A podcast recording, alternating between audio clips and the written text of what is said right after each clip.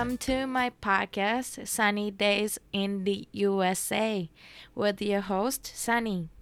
皆さん、こんにちは。私のポッドキャスト、Sunny Days in the USA へようこそ。ホストの Sunny です。Alright, so episode 4. Since it is an even number, I decided that I'll do this episode in English. So from now on, I'm gonna just go on uh, with even numbers in English, odd numbers in Japanese. So, except in episode 2 though, because I didn't decide the rule till now. So, so from now on, you know, 2, 4, 6, 8, 10 will be in English, and 1, 3, 5, 7, 11, those will be in Japanese. So if you would like to listen to me in English, you can just click on those even numbers. And then if you would like to listen in Japanese, you can click the odd numbers. I think that would be simple enough. All right. So today I wanted to talk about respecting yourself. And this topic is, you know, can be interpreted in various ways. And I feel like everybody has a different opinion about this topic. But I, I just wanted to share my opinion, my value. So if you have any questions, comment, anything like that, you can send me email. Please let me know how you feel. So first thing first, I just wanted to explain my situation before. Um, when I was in Japan, I I grew up in boys environment. I guess I played soccer throughout elementary and junior high with the boys team, and I have two older brothers. So you can imagine I grew up with a lot of boys, and I I just like was a tomboy. I acted like a boy. I talked like a boy. I dressed like a boy as well not that I wanted to be a boy. I think it would be easy for me to be a boy, to be honest, you know. Girls are a lot of work. But it's not like that. I just I just grew up with them, bunch of them, to be honest. Um so, you know, I was never a popular girl. I was never like told pretty or beautiful or you know stuff like that. I was always the one that I that had to carry girls' letters to the boys because I played with a lot of popular boys. So a lot of girls come talk to me and asked me if I could tell my um, teammates that they liked them, if that makes sense. So it was just like I was never those popular girls.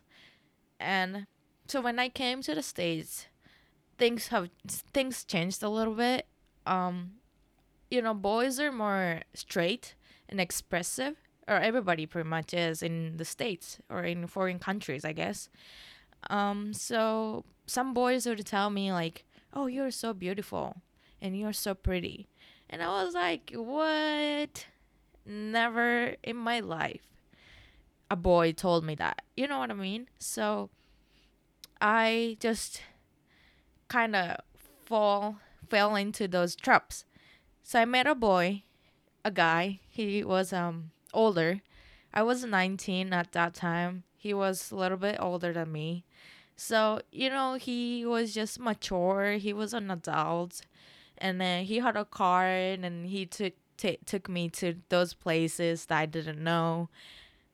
So I was just like I loved the concept of love kind of situation. I, w- I don't think I loved him, but I just loved that concept that I was falling in love. So, you know, our relationship, uh, quote unquote, relationship, um, went for like six to eight months. And I would go over to his apartment all the time. And, you know, he was, he took me to everywhere. And, you know, like we spent a lot of time together. But as our relationship went on, I just started losing my confidence or my worth.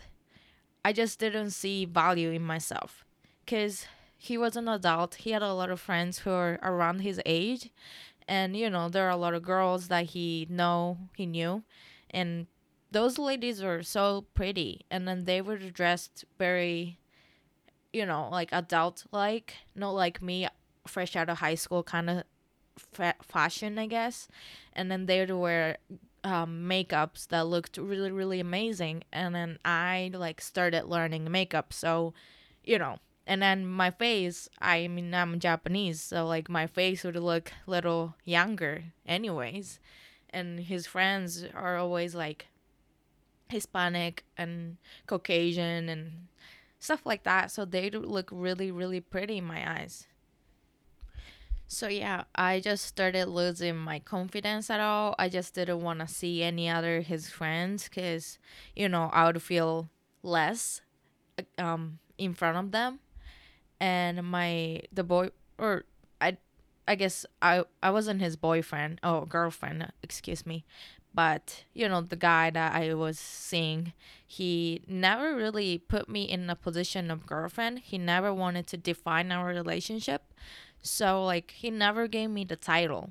So, you know, that made me feel less as well. Like I didn't feel like I I was worth his attention and stuff like that. So I lost completely my confidence.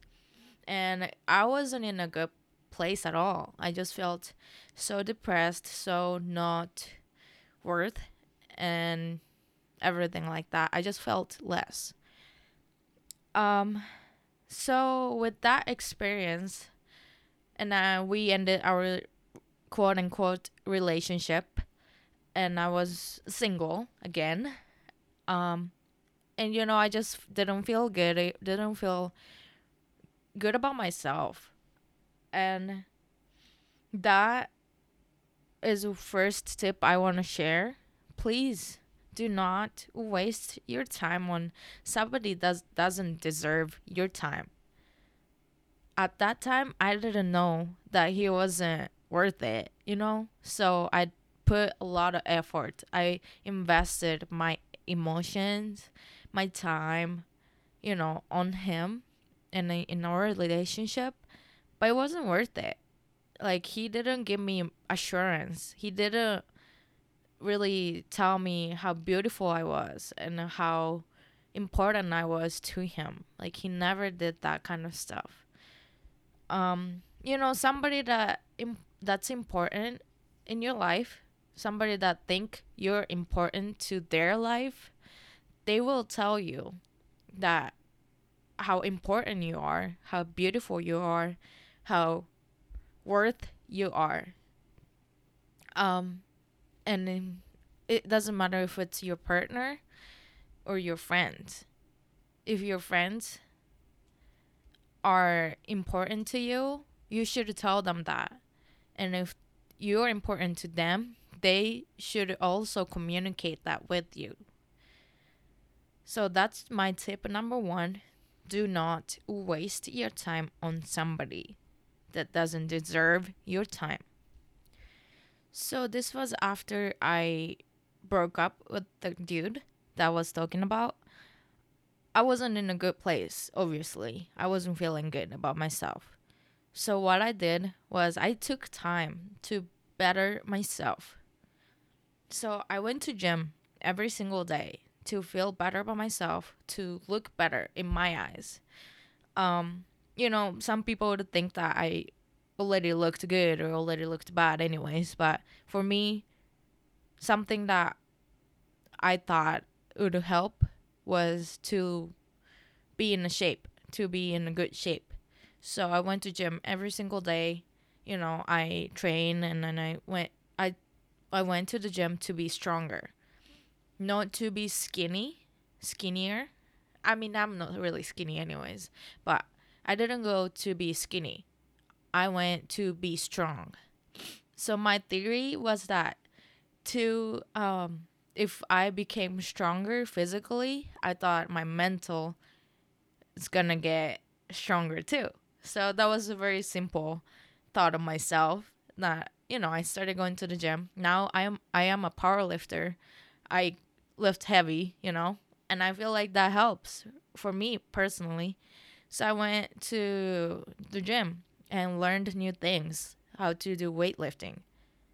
And it was one of the best choices I made, I've ever made in my life. And I started learning how to do makeups better. I started um, learning how to dress up because I felt like those things helped me feel more confident. Not that I think I'm ugly without makeup, but makeups I feel like ha- are, you know, females very strong friend. It doesn't matter if you're females or males and you wear makeup or not. Doesn't matter, to be honest. But for me, so if you think about American football, you know, I'm in the States, so I gotta talk about American football. But, you know, they wear helmets and shoulder pads and knee pads and all those protective equipment. So for me, um, makeups and dress up was sort of like that. So I started learning makeup and dressing up. I felt like I was wearing um, extra layers to protect myself. So, I mean, it worked for me, maybe not for you, but find something that you are going to feel better about yourself. You have to invest your time on you to be a better person, to be confident, and to be able to respect yourself. And, you know, people tell you, don't wait, just do it. I think that is a, a crap, you know? Because if you're not confident, you can't really take a step to do something. So I just wanted to let you guys know that it is okay to not to feel confident and not to feel ready. But if you feel like that, you do have to um, take an action to feel confident and to feel ready. So, you know, if you feel like you want to do something, but you feel, oh, I'm not ready for this, then don't do it. Just wait. Wait for a little bit. But while you're waiting, you can't just wait in your room thinking about it. You have to go out there to do something to to do something that that leads to for you to reach your goals. So for me, I wanted to respect myself. I wanted to respect me as a person, my body as a female, and uh, you know, as a human being. So what I did was I took time to better myself because for me, I had to be a better person to respect myself. Because when you respect somebody, if you find yourself respecting somebody, what you think about that person? That person must be like a good person or like they achieved something great for you to think, oh, I respect that person so much. You know? So that applied that applies to yourself as well. So you have to be a better person. You got to be kind to others. You got to, you know, do something that makes yourself respect your own. But just know that it's okay to wait. You just got to do something about it. So that was my second tip. Take your time to better yourself. And third tip is that do not take their word for it. So that first dude that I talked about, he didn't particularly say that I was ugly or anything like that, but he just made a couple comments that makes me feel less and less and less every day. And I just didn't feel good enough anymore with him.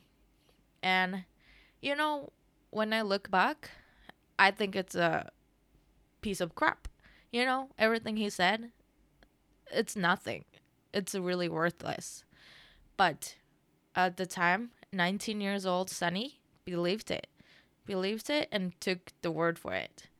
So, you know, some people just are mean. Some people are just hurtful and some people want to just hurt you and bring you down. But do not believe them. You gotta believe yourself. You gotta believe what you have done to reach to where you are. So for me, right now, if anybody says something to me, I'll be like, you know what? I don't care about you because I know what I've done to be where I'm at. I know what steps I took, each step I took to get here. So for me to be to feel confident, some people just tell you, just be confident. But how? Like how do you feel confident? So I played soccer and basketball. So you know, you if you're a sports player, you used to be, you have you have to know that in practice is important. You have to you have to practice so much to be able to stand on the court in competition day, tournament day, big tournament to feel confident that you're going to be able to do it. Your muscles remember your movement, you know, muscle memories. You remember that you've run the same plays every single time at practice. You have to be confident of what you've done. That sort of applies to your life too. So you, you know, train every single day, two hours of your life, you have to be confident in on your competition day that oh I've done so many things for this.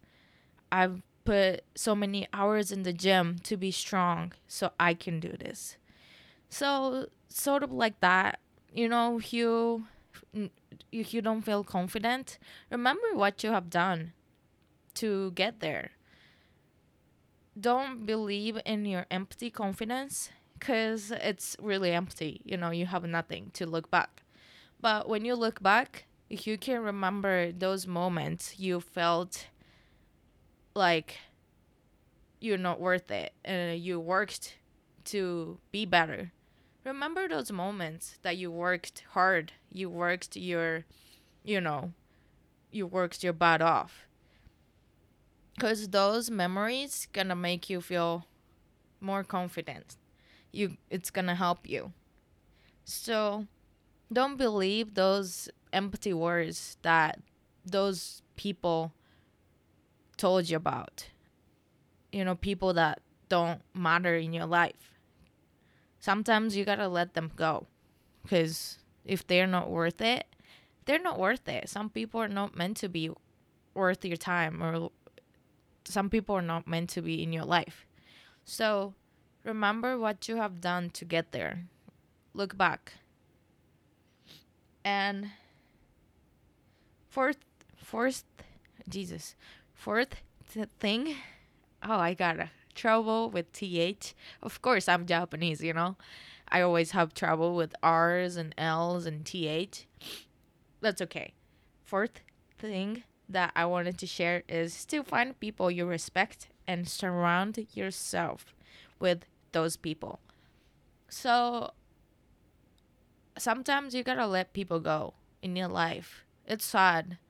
You don't want to just like give up on people, but if people are not worth it, you gotta let them go. Maybe they're negative influence. Just surround yourself with positive influence and you're gonna be fine. Sometimes I had to let some people go because they were not they were not doing good in my life. And was it sad? Yes, it was. They were my friends, you know, but they weren't doing anything good for me. Like they weren't um helping me to be a better person. So those people you surround yourself with, they better be people that make sure you're doing something to be better. You know, somebody that you respect. Because if you have somebody to respect around you, you're going to feel like, oh, I got to be better. Because those people I respect, they're this much. I got to be better to reach that. I don't know if that makes sense. And fifth and final thing is to love yourself so that you can love others. So, oftentimes, a lot of people say that you have to love yourself, your own, before loving somebody. So, I think it's very important because if you don't love yourself, and then why, how can other people expect you to love them, you know? So, to love yourself, you got to work on yourself. You got to be better person. You got to be better version of yourself all the time. You know, you got to improve yourself, work for it. But once you can love yourself, you can love others just like you love yourself and just like you respect yourself. So, you always have to think about how you you do things on your own and to others. So if you tell others to be um, nutritious, healthy, you better be healthy person. You know, you better be making those healthy choices. And oftentimes I work with patients and stuff like that. I tell them you gotta eat healthy and then you gotta do those exercises every day. And you know, I look back in my life, in my daily choices, I'm like, am I eating healthy though? Am I eating junk food every day? And I'm, I'm like, I'm not. Then I better make sure I'm not doing that to tell others what to do. So, those were my five tips of respecting yourself. First, do not waste your time on somebody that doesn't deserve your time. Second, take your time to better yourself. Third, do not take their word for it. Do not believe their empty words. Fourth, find people you respect and surround yourself with those people. And five, love yourself and so that you can love others. So I hope those are um, helpful or you know something that you enjoyed. If you have any question, please send it to me at um, sunny days in the USA at gmail.com. So it's pretty easy, the email address. I'll, I'm going to put that on my show notes as well. And yeah, thank you so much for listening. All right, guys, that is our wrap of this episode. Thank you so much for tuning in. As always, remember to smile, love, and respect.